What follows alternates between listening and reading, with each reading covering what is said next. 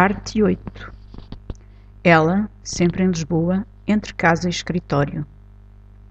Em Lisboa, tudo se passava aparentemente mais lenta e subtilmente, menos operação e ações de campanha. Ela já insinuara aos decididores, ou aos que tal se julgavam, a proposta da reunião e da viagem que lhe convinha para o tricô, ou para a teia que urdia. Ficou à espera que os chefes lhe viessem pedir que fizesse o que ela teria de fazer para que o seu plano se realizasse. Em trânsito, ele e os dois em Lisboa.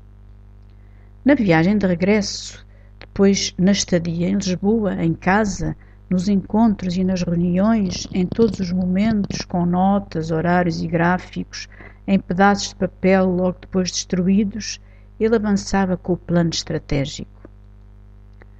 Com escondido gozo, lá ia avisando que chatice mais uma de coisas que congeminara no imaginativo labor conspirativo, do convite para colóquio na Associação de Imigrantes, que seria precisamente no fim de semana que se seguia ao que deveria ser o dia deles, o do vigésimo aniversário pelo que teriam de adiar a ideia do fim de semana que viria compensar a falta do jantar.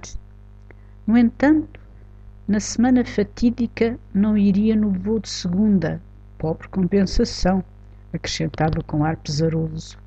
Partiria no voo de quarta, para pelo menos poderem acordar ao lado um do outro no dia em que deveriam jantar juntos, se não fosse o azar que se costuma dizer ser dos távoras.